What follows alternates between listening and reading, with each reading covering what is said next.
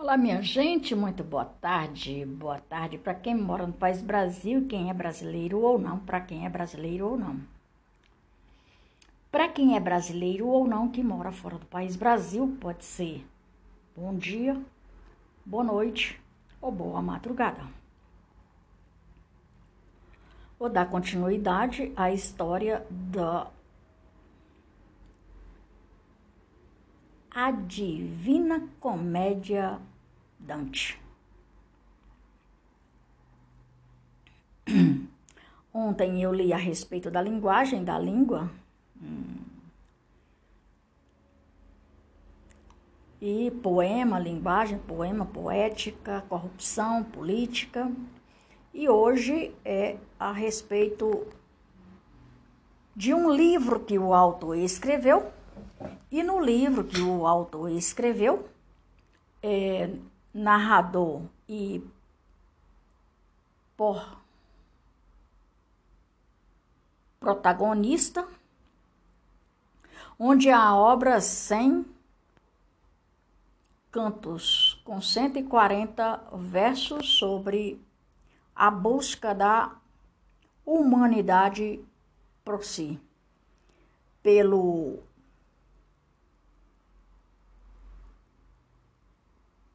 o autoconhecimento e pela transformação. Se, se veja que o autoconhecimento ela traz transformação em todo sentido da sua vida.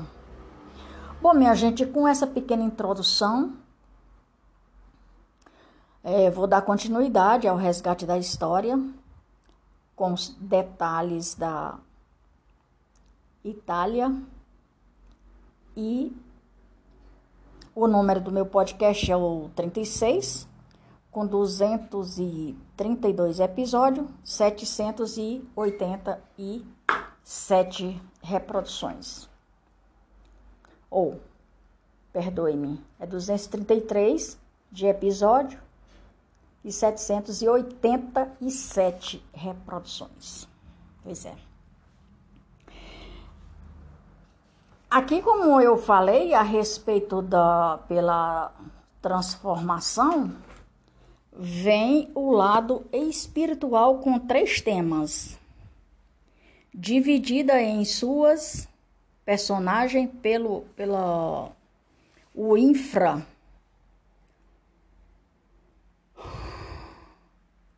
que dá o nome de inferno, purgatório e paraíso.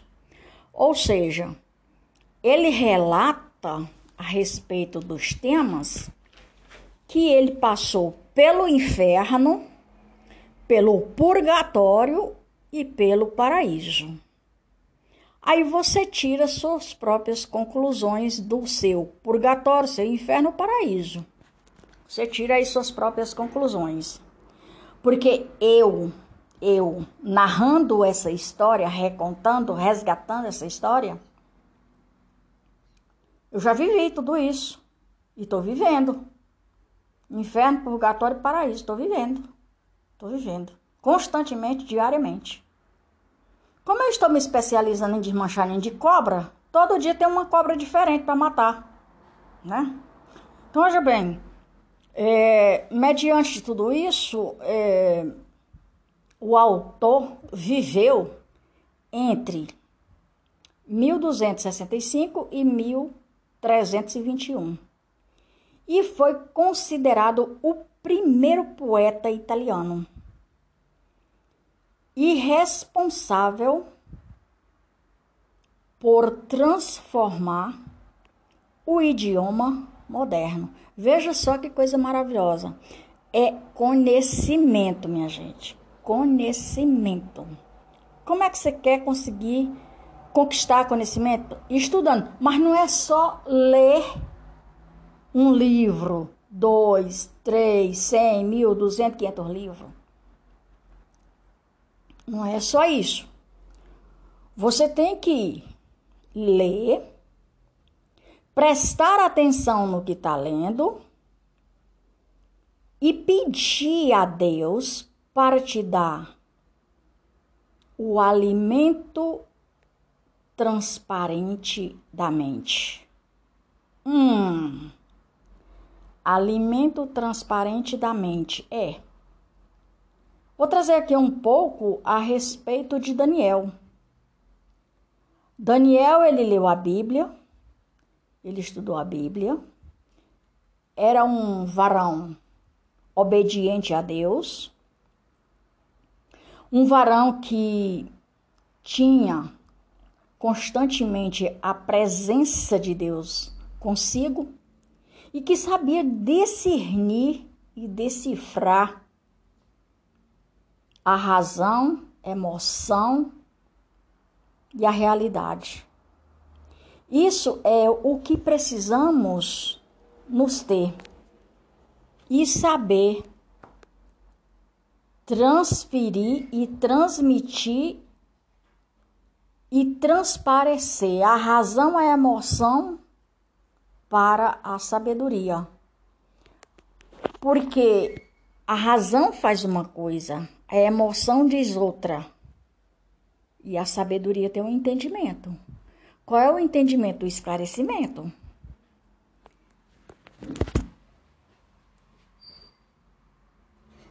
E na medida que você tem tudo isso, e na medida que você tem tudo isso, a coisa fica bem diferente. Por exemplo, mar agitado e águas barrentas. Hum. E os coletivos lotados de gente, sendo todos afogados nas águas barrentas. Oi? É, pois é. Ninguém entendeu nada? Nem eu. Mas eu tenho explicação, só que eu não vou dar. É. Porque precisa que Deus determine para me transmitir. Eu não posso transmitir uma coisa à toa para as pessoas, porque vai deixar as pessoas confusas sem explicação. E não é isso que eu quero, e nem tampouco Papai do Céu. Pois é, minha gente. Hum. O nome é Rosa Humberto. É o nome que está aqui na história da Itália. Verso, prosa e poeta. Rosa Humberto, o eco-professor, já deve ter te recomendado a leitura desse livro. Talvez algum dos professores já tenha recomendado esse livro para ler. Livro que, inclusive, virou uma adaptação famosa para o cinema, o romance explora questões fisiológico ou psicológico ou de fenômenos psicológicos e filosóficos com muito mistério. Fala sobre símbolos secreto. Quando um monge investiga heresias, e tem muita heresias cometidas em um mosteiro franciscanos. E o que nós temos hoje, hein, minha gente? Quanta heresia nós estamos vivendo?